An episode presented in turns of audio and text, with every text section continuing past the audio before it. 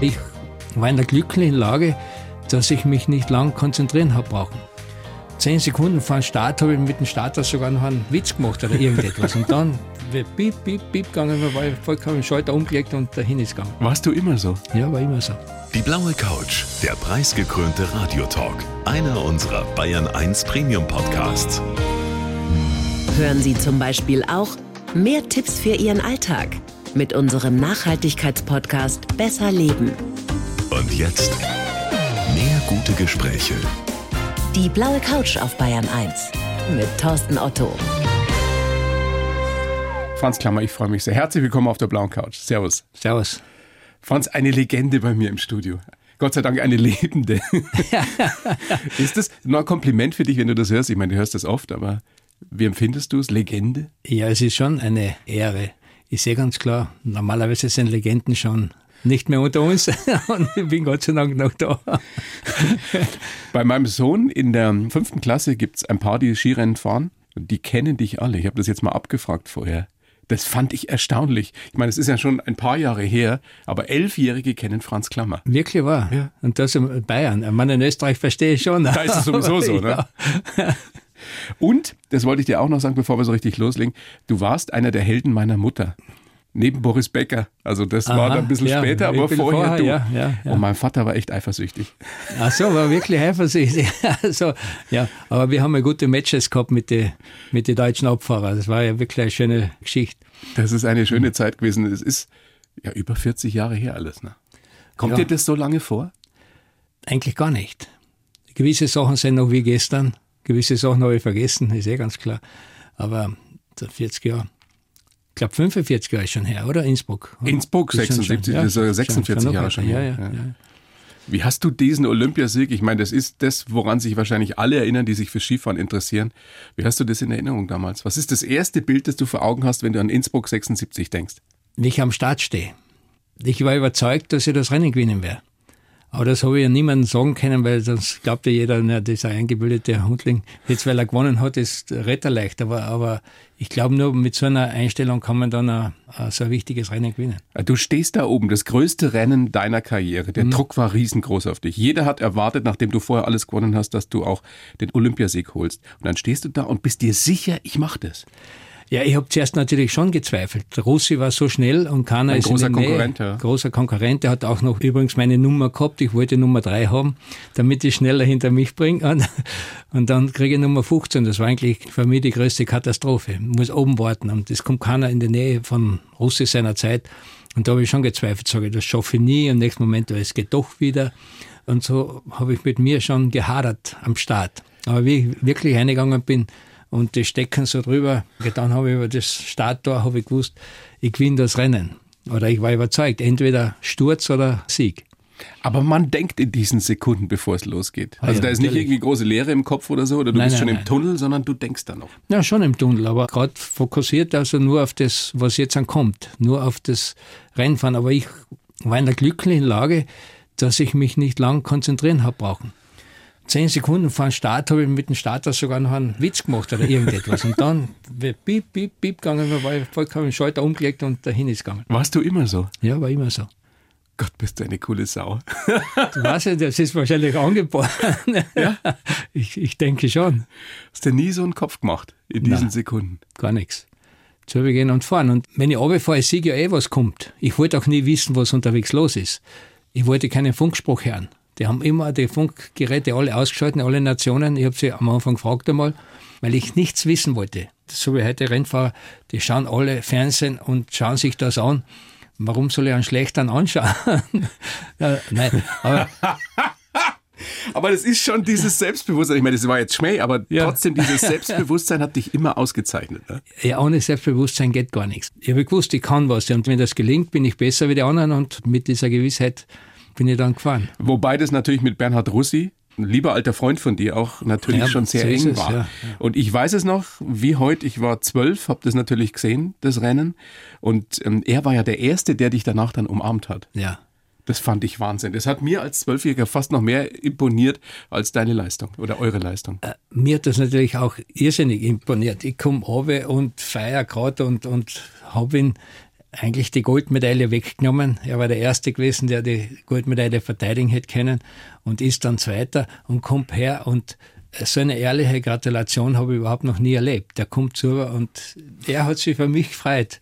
Also das ist schon einmalig. Gibt es sowas heute noch? Ich meine, das war eine andere Zeit, es ging auch nicht um so viel Geld. Ist das heute noch denkbar? Naja, ich habe jetzt gerade das letzte Wochenende wieder Rennen geschaut. Und ich muss sagen, das Verhältnis unter den Rennläufern, egal welcher Nation, die Schweizer, Österreicher, Norweger, die haben schon ein sehr gutes Klima und, und die freuen sich für einen anderen und so. Es ist eigentlich ich glaube, beim Skifahren ist es eher gegeben wie bei anderen Sportarten. Mhm. Trotzdem war es eine andere Zeit. Wie gesagt, es geht um viel mehr Geld heute. Bereust du das manchmal? dass, dass heute viel mehr Kohle drin ist oder hat das nie so eine große Rolle gespielt für euch? Jein. Also, ich bin nie Ski gefahren wegen Geld. Ich wollte einfach nur Skifahren. Rennfahren war so eine schöne Sache, das am Start zu stehen, dieses wegzufahren und diesen Wettkampf zu machen, das war so schön und das Geld war einfach Nebensache. Aber wenn ich jetzt anschaue, naja, also vom Spaß her, glaube ich, und von wie soll ich sagen, wir waren als Kameraden und es war einfach ein leichtes Leben bei uns damals. Wir haben keine Sponsoren gehabt, wir haben nicht so viele Verpflichtungen gehabt.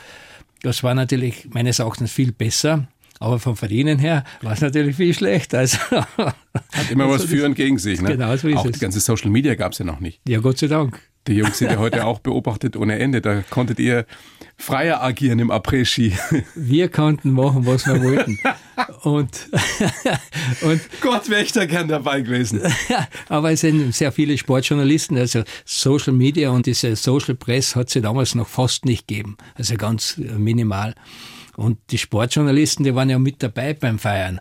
Die haben sehr viel mitgekriegt, aber es wurde nie was geschrieben über irgendetwas. Also dafür bin ich schon sehr dankbar. Also, wenn ich denke, wie arm die heutigen sind, die werden ja verfolgt ja. von hinten und vorn. Gläsern, sind die. Ja, so ist es. Ähm, ein Franz Klammer in Bestform mit dem Material von heute, würde der noch mithalten können? Würdest du auch heute gewinnen? Schwer zu sagen. Möglicherweise ja. Aber wie soll ich sagen, meine Stärke war, dass ich gerade knifflige Passagen besonders gut gefahren bin.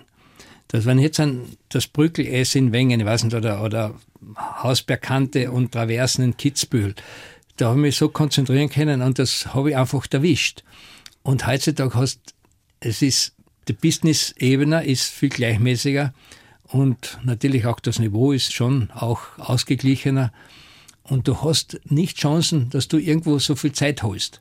Ich wusste, beim Gleiten bin ich vielleicht hinten, nicht an Gott weil ich sehr oben aber war ich fast immer hinten. Und ich wusste, in der Kompression hole ich auch Sekunden. Und die Passagen gibt es nicht mehr. Ja, das Heutzutage. Deshalb ist es, ist es, ist es, ist schwer vergleichbar. Auch ne? überhaupt nicht vergleichbar. Ja. Ja. Du hast die Streif viermal gewonnen. Viermal, ja. Also das härteste, schwerste Abfahrtsrennen der Welt immer noch. Das war deine Lieblingsstrecke, du hast es gerade schon anklingen lassen, gerade weil die Herausforderung so groß war. Gibt es da irgendeine Chance, dass man, dass man sich fürchtet, wenn man da runterfährt, oder ist es dann schon vorbei?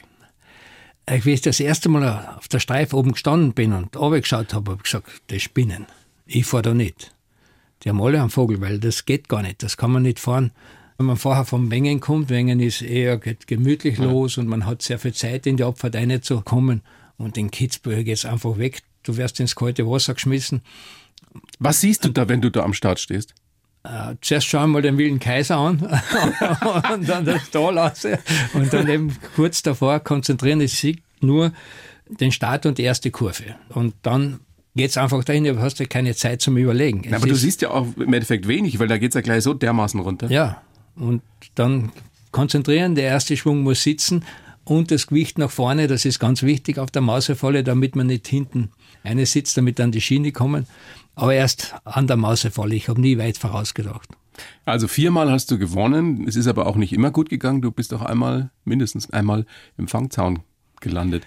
Gott sei Dank ohne große Verletzung, aber das tut immer weh, oder? Äh, natürlich, das immer weh. Mein letztes Rennen habe ich nicht einmal bis zur Mausefalle geschafft bin weggefahren und da war ein Schlag, habe ich auch eine hohe Nummer gehabt, glaube ich 15 oder 14, ein Schlag und bumm, der Ski weg. Bin in Kerzengrad in Schneeballen reingefallen. Was denkst du in der Sekunde oder denkt man da nichts, geht Gar das so schnell? scheiße.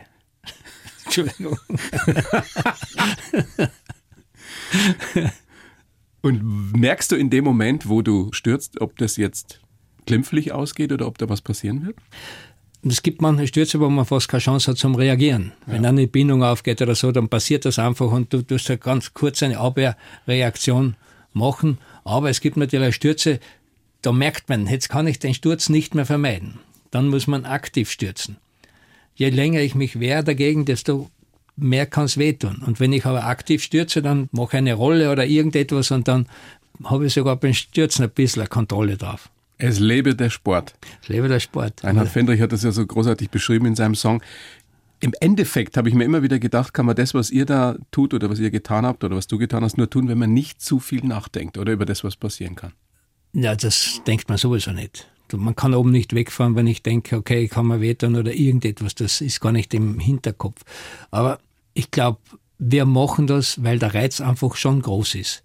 Mit der Gefahr zu spielen, mit dem Limit, oder das Limit auszuloten, wie weit kann ich pushen und so weiter. Und genau das macht das ja aus. Aber es ist was anderes, ob du das mit 20 machst oder mit 30, Anfang 30, oder? Weil dann setzt ja doch irgendwie der Hinterkopf ein und du denkst vielleicht ein bisschen mehr drüber nach.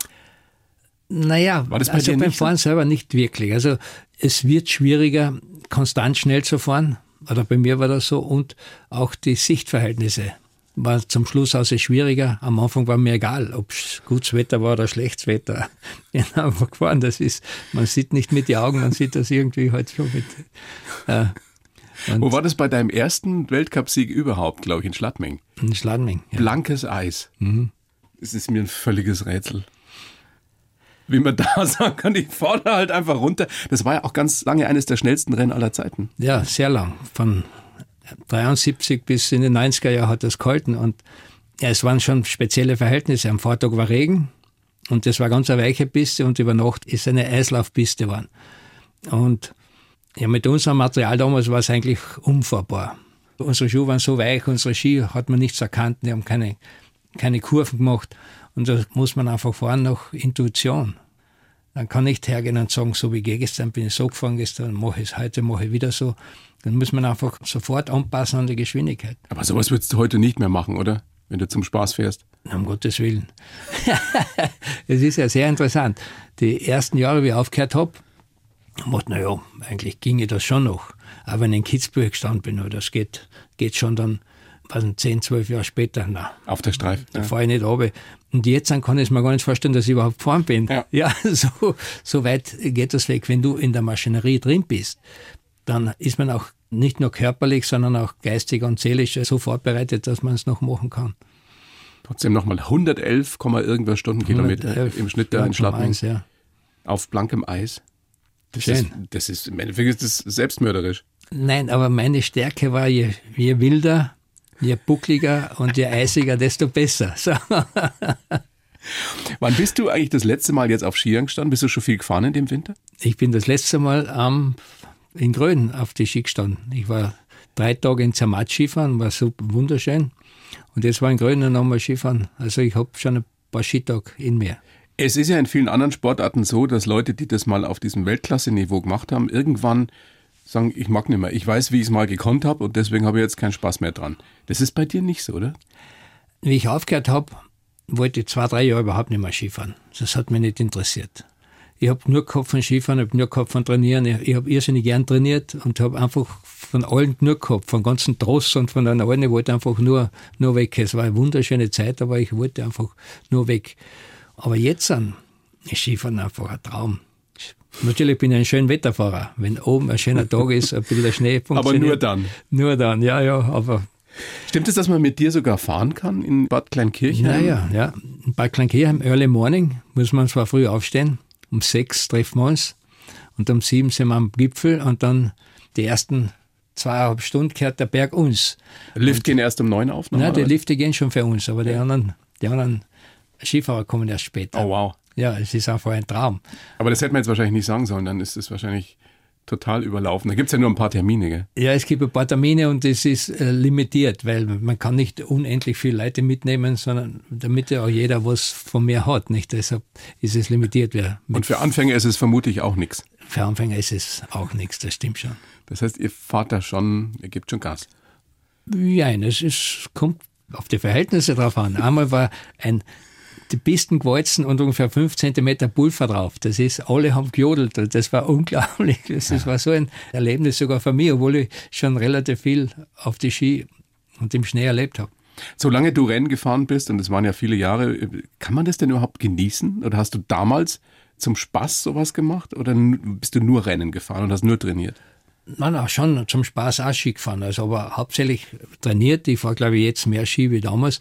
Aber ich habe gerade im Gröden, wo habe ich den Michael Veit getroffen. Mhm. Und dann haben wir eben Kreta, so wegen Tiefschnee fahren. Und wir waren einmal in Amerika in Snowbird und da hat es drei Tage lang geschnitten. Da war, glaube ich, was nicht, eineinhalb Meter Schnee. Da sind wir wirklich unten, da haben wir mit Schnorchel gekommen. Und mit du, Schnorchel? Du hast nicht atmen können. Wir sind in eine Mulden reingekupft und du hast müssen die Luft anhalten, weil es so ein leichter Pulver war. Und da war da viel mehr, der Zubricken, der Fight und wir mit die Abfahrtski.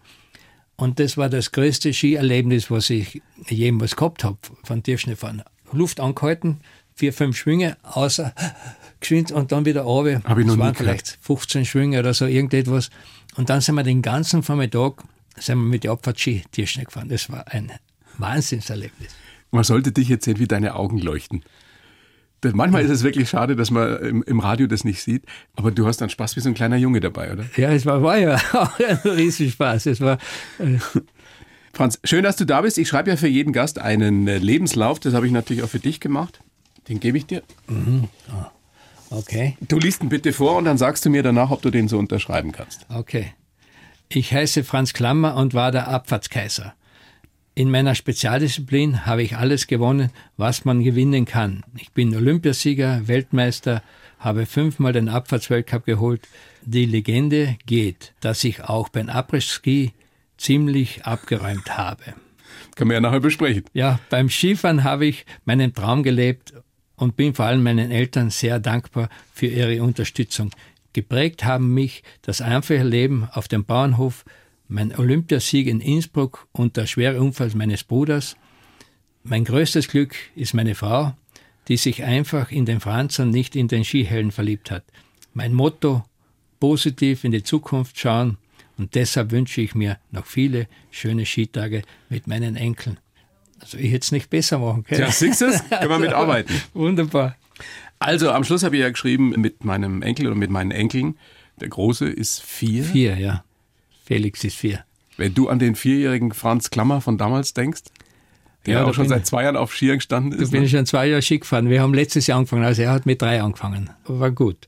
Und dann war ich mit ihm zum Skifahren auf den Zauberteppich. Wir fahren hin und er will keinen Schnellflug machen, er will nur gerade fahren. Dann sage ich, Felix, heute werden wir einen Schnellflug machen. Dann schaut er mich so an, sagt er, Opa, ich bin kein Schnellflugfahrer. Und du auch nicht. war das erledigt. Schnellflugfahren. Hat der schon so alte Videos von dir gesehen? Also weiß der, nein, was der Opa gemacht hat? Nein, glaube ich nicht, dass es weiß. Aber er hat Talent, oder? Ja, schon. Ja. Würdest du ihn unterstützen dabei, wenn das in ein, zwei Jahren so absehbar ist, dass der Lust darauf hat, dass der Rennfahrer werden will? Oder würdest du sagen, hm, schauen wir mal? Nein, ich würde sofort unterstützen.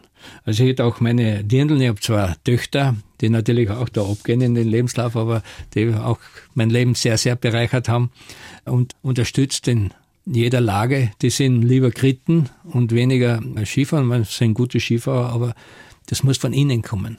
Und natürlich würde ich das unterstützen, aber auch das Reiten unterstützen.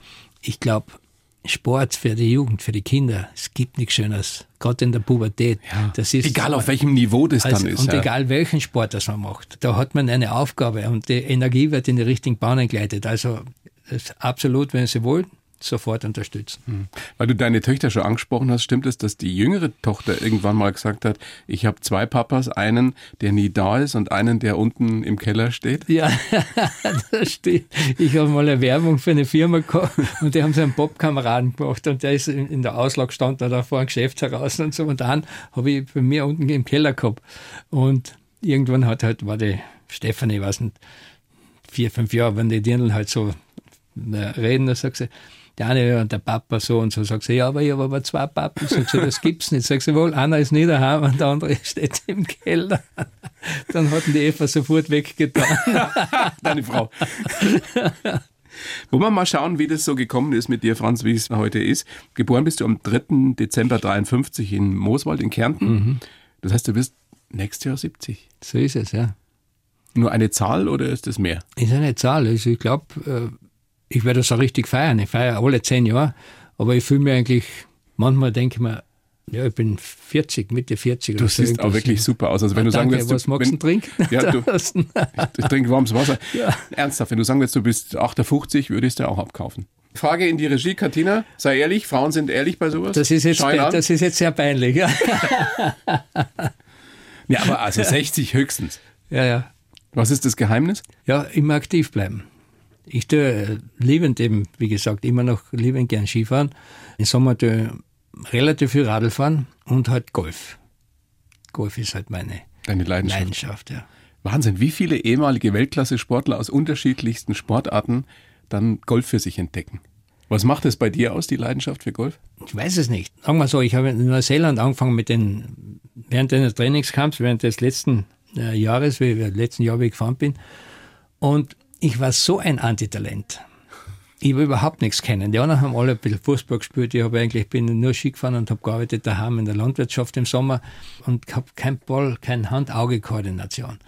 Und der macht, das gibt's doch nicht. Das muss ich lernen. Am nächsten Tag, Ehrgeiz nächstes gepackt, Jahr, ne? hm, der Ehrgeiz hat mich gepackt und nächstes Jahr bin ich dann, habe ich meine Frau zusammengepackt, sagen wir, wir fahren nach Florida, wir lernen Golf. Und da haben wir dann Golf gelernt. Und das hat mich dann so fasziniert, nämlich es ist so komplex und wenn endlich einmal der Ball dorthin fliegt, wo man will, das ist ein Erfolgserlebnis. Ja, aber beim nächsten Mal kann es schon wieder ganz anders sein. Ja, weil es eben so selten ist, ja. Weil du deine Frau ansprichst, stimmt es, dass die überhaupt nicht wusste, wer du bist, als ihr euch kennengelernt habt, damals Mitte der 70er, Ende der 70er. 75. In Tunesien. September 75, 2. Weil September. Dir, weil ich dir, ja. du weißt das Datum noch. Wow. Ja, ja oft, jedes Jahr erinnert dran. weil ich dir ja reingeschrieben habe in den Lebenslauf, sie hat sich einfach nur in den Franz und nicht in den Skihelden verliebt. Genau so ist es. Wir haben uns getroffen eben in Tunesien, wir haben so eine Aktiverholung, hat sich das genannt. Nach drei Wochen Gletschertraining sind wir dann ans Meer gefahren, um, um da eben Konditionstraining zu machen. Und in diesem Urlaubsresort, wo wir waren, war auch die Eva mit ihrer Freundin auf Urlaub. Und so hat sich das ergeben. Lange, lange ist es her. Lange ist es her. Aber was hast du, hast du ihr gleich dann erzählt, was du machst, dass du der tolle Skiheld aus Österreich bist? Oder hast du sie erstmal dem Glauben gelassen, du bist heute der Franz? Nein, gar nichts. Also, ich bin ganz auf der anderen Seite vom Tisch gesessen und die Eva da vorne und die denkt mir, naja, und das war eigentlich, ja, die gefällt mir. Und ihr ist genauso gegangen. Und dann war dann Musik und alles Mögliche. Dann bin ich sofort aufgestanden und bin hingegangen und mit ihr tanzen gemacht, bevor einer von den, meinen ganzen Teamkollegen da hingeht. Das ist so.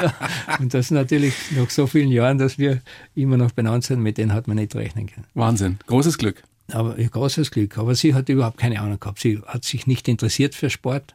Überhaupt gar nicht. Und hat gefragt, ja, was tust du? Sag ich, ja, Skifahren. Frag sie, gewinnst was? Sag ich, ja, es geht. Dabei habe ich 75 alle Rennen gewonnen. ja, und, und ich habe gefragt, was magst du? Ja, ich studiere Medizin. Ja, und das war eigentlich alles, was wir über das, über das, was wir machen, geredet haben. Wie war das dann für Sie, als ihr dann zusammengekommen seid und Sie gemerkt habt, du bist ein Volksheld in Österreich?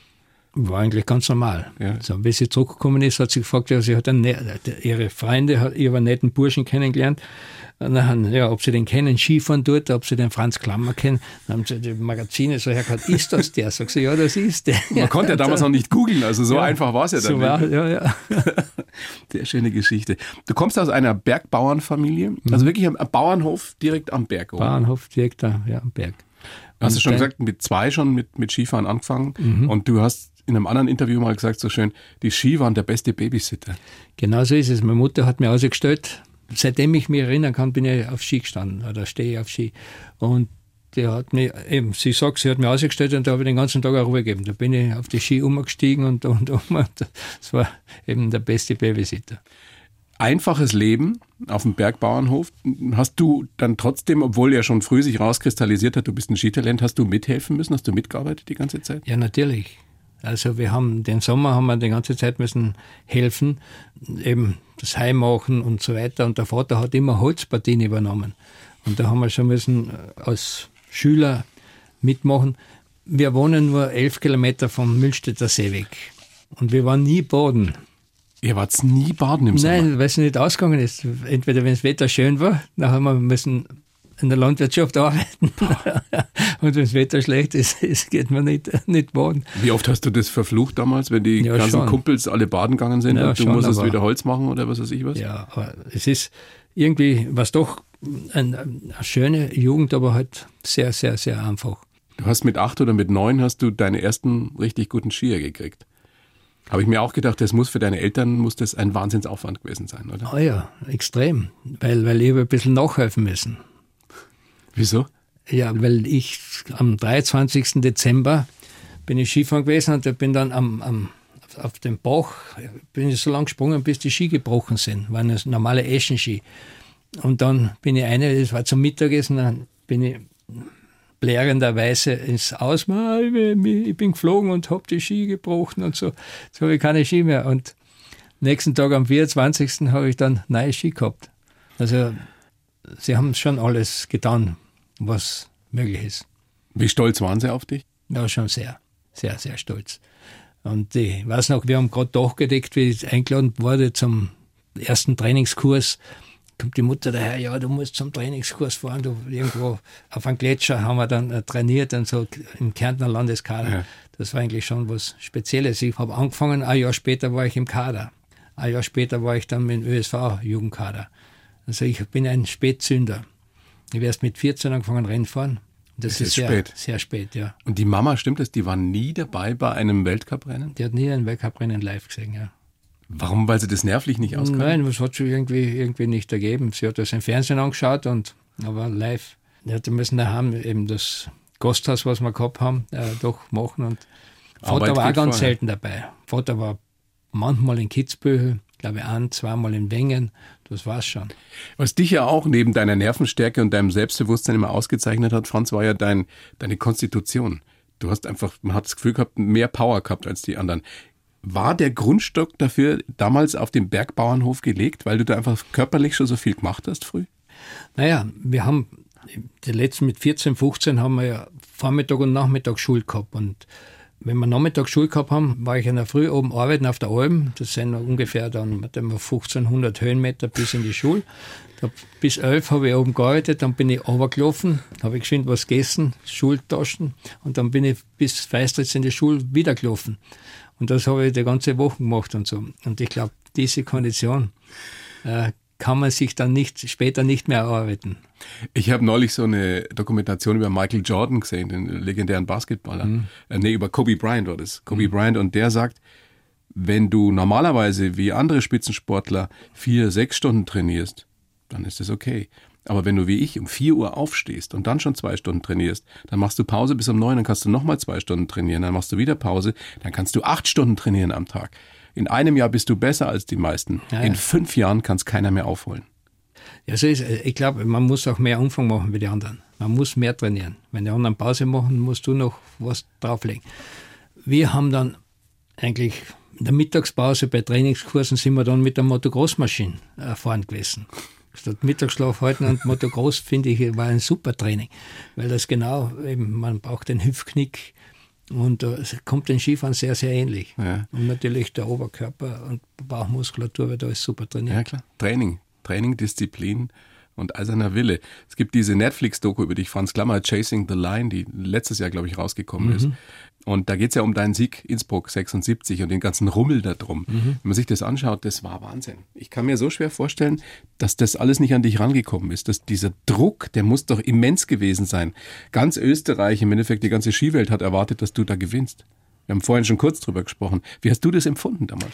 Naja, ich habe von mir selber auch erwartet. Das ist, ist aber ich habe mal gelesen, dass der Jean-Claude Killy vor Renoble irgendwo auf Skihütten gegangen ist und hat alles abgeschalten.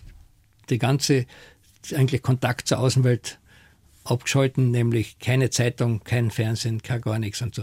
Und das habe ich in Innsbruck versucht zu machen, dass mich die, die Außenwelt nicht verrückt macht. Ich habe sondern nur das Notwendigste erledigt, was man halt so erledigen muss und, und so weiter und schauen einfach, mich nur zu konzentrieren auf das Rennen selber. Und die Zweifel, du hast es vorhin schon äh, angesprochen, die waren dann trotzdem da. Aber als es dann losging, als du wirklich oben standst, waren sie weg. Da wusstest du, ich gewinne das Ding. Ja, ich war auch nie happy über meinen Trainingslauf. Meine Trainingsläufe waren nie so, wie sie sein hätten sollen. Und das hat einfach nicht, nie so funktioniert. Überhaupt dann dieses Bäreneck, was glaube ich meines Erachtens entscheidend war für das Rennen, wo ich dann ganz nah zum Zaun hin bin und so runtergestochen. Da habe ich nicht, nicht einmal besichtigt. Ich habe nicht gewusst am Rennen. Vielleicht beim Sprung vorher habe ich noch nicht gewusst, dass ich da hinfahren werde. Ich bin aufgekommen und habe einfach entschieden, jetzt fahre ich da auf und mache das. Und das war wahrscheinlich meine beste Kurve, die ich gefahren bin. In dem Moment, in dem du über die Ziellinie fährst, weißt du oder wusstest du, ich habe gewonnen? Ganz sicher war ich nicht, weil ich war im oberen Teil speziell war ich nicht, nicht ganz happy mit meinem Lauf, weil ich ja doch ziemlich riskiert habe. Manchmal zu gerade zugefahren und dann die Kurven äh, nicht ganz erwischt, wie sie erwischen hätte sollen und so weiter. Aber mit dem unteren Teil war ich eigentlich mehr als, mehr als happy. Aber ihr habt es wirklich auf die Zehntelsekunde mindestens im Gefühl, wie das Rennen gelaufen ist, oder? Ihr könnt es ja, auch in Gedanken so durchgehen. Ne? Oh ja. Also, wie ich in meiner Hochform war, habe ich in der Früh im Bett gelegen, bin ich auf Zehntel zugefahren zur Bestzeit. Wenn ich jetzt drin liege, gehen wir 20 Sekunden ab. Ja, weil, weil, du, weil du nicht weißt, aber da habe ich ganz genau, wie vorhin im Gedanken, setzt den Schwung an und, und fahr dann aus. Und auch dieses Gleitstück, das ist ja das Schwierige, dass ja. man da die, die Sekunden, die richtigen Sekunden erwischt. Ich meine, du warst danach wirklich der Abfahrtskaiser nach den Olympischen Spielen. Hast vorher alles gewonnen gehabt. Wie schwer war es, damals nicht abzuheben? Oder ist dir das vielleicht sogar passiert? Na, gar nicht passiert. Hast nie gedacht, also, ich bin der Allergrößte? Na. Mir, mir hat das Rennfahren so viel Spaß gemacht und eigentlich das Jahr drauf ist, ist normal weitergegangen. Hm. Das war nur eine Station, war eine, die wichtigste Station in meinem Skifahrerleben, ist gar keine Frage. Weil ich bin bis dahin eben der erfolgreichste Abfahrer gewesen oder halt einer der erfolgreichsten und dann mit dem Olympiasieg habe ich dann schon was geschafft und danach äh, wie soll ich sagen, ich bin so gern Rennen gefahren. Am Start zu stehen, das ist einfach so ein. Deswegen hast du es gemacht. Ja, ja. genau. Ja. Es gab auch eine Zeit, da warst du nicht nur der Kaiser beim Skifahren, sondern du galtest auch als der Partykaiser. War das wirklich so? Also wart ihr so wild? Habt ihr es so richtig krachen lassen? Also von Dienstag bis Samstag war keine Party. Aber am Samstag am Abend haben wir die Sau rausgelassen. Das, das war so. Ja, ich, meines Erachtens ist, ist wichtig, ich sehe das immer so mit der, vergleiche das mit Pfeil und Bogen. Wenn ich jetzt zum Rennen hinfahre, dann tue ich den Bogen spannen, spannen, spannen und du stehst unter Strom die ganze Zeit und am Renntag lasse ich den Pfeil fliegen und dann fliegt er und dann ist die Spannung weg. Und dann muss man wieder eben diese ganze, den Druck, den man aufgebaut hat, wieder abarbeiten. Und dazu ist ein Party eigentlich ganz gut. Und wenn der Druck so groß ist, wie er bei euch war, dann ja. Muss er auch ordentlich abgebaut Muss er ordentlich aufgehört werden. ich gucke gerade in die Regie zu Katina. Das waren, glaube ich, gute Partys, oder? Bin mir sehr sicher. Also du warst ganz oben, damals 76 und dann kommt das Jahr 77 und dann passiert was, was einfach beim Rennlaufen manchmal passiert. Dein, dein Bruder, dein jüngerer Bruder stürzt bei einem FIS-Abfahrtslauf, beim FIS-Rennen und verletzt sich so schwer, dass er querschnittsgelähmt war. Wie groß ist diese Fallhöhe von ich bin Olympiasieger, ich bin der Tollste und dann passiert sowas? Die wird ja von einer Sekunde auf die andere klar, das Leben kann so schnell vorbei sein. Naja, klar, es ist, es ist ein, ein Riesenschock. Das ist gar keine Frage, es war ein Riesenschock. Und weil bis dato habe ich mir nicht vorstellen können. Ich habe gesagt, okay, du kannst da wehtun, du kannst da irgendwie einen Fuß brechen, aber dass man eben so eine gravierende oder so eine lebensentscheidende Verletzung haben kann, wie äh, Querschnittslähmung. Das habe ich mir überhaupt gar nicht äh, so vorstellen können. Okay, ich war natürlich ähm, körperlich und geistig super, super vorbereitet, aber das war der Klaus auch, weil der Klaus war eher immer verletzungsanfällig. Aber der, okay, der hat halt das Pech gehabt und ich muss sagen, von ihm habe ich dann sehr, sehr viel gelernt. Er sagt, es hat jeder seinen Rucksack zum Tragen, er hat halt den seinen und mit welcher Konsequenz er die ganze Rehab und das alles äh, gemacht hat und dann später eigentlich ein ganz normales Leben geführt hat. Das war schon unglaublich, wie er das gemacht hat. Ich habe das so gesagt, eben, wenn ich am Startamt gestanden bin, wenn ich weitergefahren also aufhören war für mich eigentlich nie ein Thema. Das wollte ich dich fragen, ja. wie ja, hat das dich beeinflusst bei deiner Rennfahrt? Aufhören war eigentlich nie ein Thema. Ich habe das eigentlich gut wegstecken können, weil ich gewusst habe, ich bin körperlich, oder sagen wir so, ich war dann im Reha-Zentrum und da sind so viele Verletzte, und da ist ein Profisportler dabei. Man, man kann sagen, in dem Fall war er schon Profisportler, weil er halt schon viel trainiert hat. Und alle anderen kommen aus allen anderen was nicht, egal was. Und dann sage ich, wenn du körperlich und geistig so gut vorbereitet bist, ist die Wahrscheinlichkeit sehr, sehr gering, dass es dich erwischt. Natürlich kann es sein. Das ist gar keine Frage. Trotzdem gab es ja dann bei dir in der, in der übernächsten Saison spätestens auch eine Phase, wo es nicht so gut gelaufen ist. Hängt das nicht damit zusammen? Also hast du dann nicht irgendwie doch angefangen zu denken oder falsch zu denken? Gar nicht. 78 habe ich noch den Abfahrtsweltcup gewonnen. Stimmt, ja. Und äh, 77 habe ich auch wieder fast alle, alle Rennen gewonnen. Es waren dann gewisse Umstände.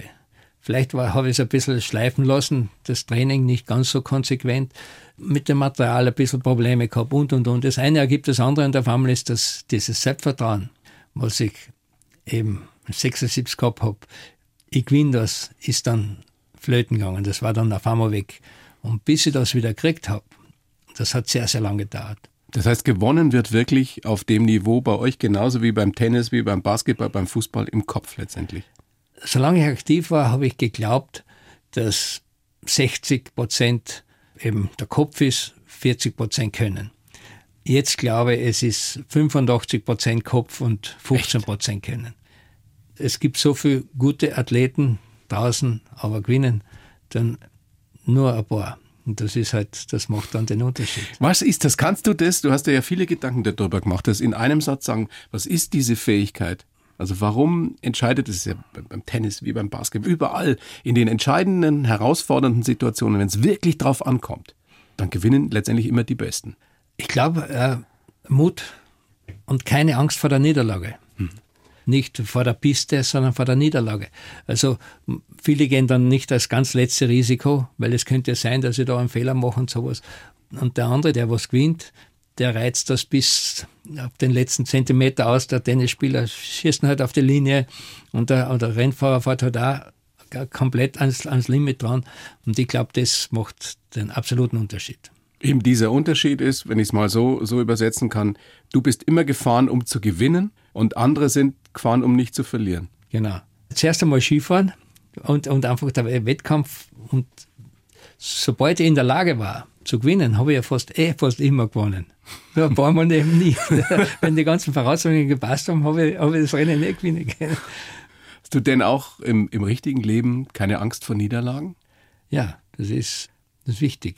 Ich glaube, nur so kann man positiv durchs Leben gehen. Weil man ist ja, man macht natürlich Fehler, man macht äh, falsche Entschei Entscheidungen, ist ja ganz logisch. Das ist, äh, wenn man nichts tut, kann ja nichts passieren. Ne? Mhm. so, und dann, das muss man einfach so hinnehmen und weitergehen. Also, Deswegen gehört es dazu, ne? Würde ich schon Scheitern, sagen. scheitern, nochmal scheitern. Ja, es ist, von Scheitern lernt man, oder? Ja, und wenn man nichts macht, lernt man nichts. So ist es. Franz, großes Vergnügen, dass du da bist. Ist mir echt eine Ehre, dass du bei mir im Studio bist auf der blauen Danke. Couch. Wie schaut Weihnachten im Hause Klammer aus? Weihnachten ist herrlich. Da kommt die ganze Familie zusammen. Wir sind eine relativ große Familie. Gewisse Zeit lang haben wir sogar gehabt, 26. Wow. und, und wir dann zum Mittag wichteln. Und dann kommt die ganze Familie zusammen und ja, alle kriegen ein bisschen Geschenke und da sitzen wir zusammen und das ist die einzige Zeit im Jahr, oder man nimmt sich zu Weihnachten Zeit, dass man zusammensitzt und einfach redet und eine schöne Zeit haben. Und das wollte ich nie missen und jetzt schon, schon gar nicht. Also mit den Kindern. Also wir machen, feiern im Mooswald und das ist, auf das freue ich mich schon jedes Jahr. Franz, ich wünsche dir ganz, ganz schöne Weihnachten. Bleib gesund. Danke ebenfalls. Und Danke. Äh, bis ganz bald. Vielen herzlichen Dank. Dank. Bitte. Dankeschön. Die Bayern 1 Premium Podcasts. Zu jeder Zeit, an jedem Ort. In der ARD Audiothek und auf bayern1.de. Bayern 1 gehört ins Leben.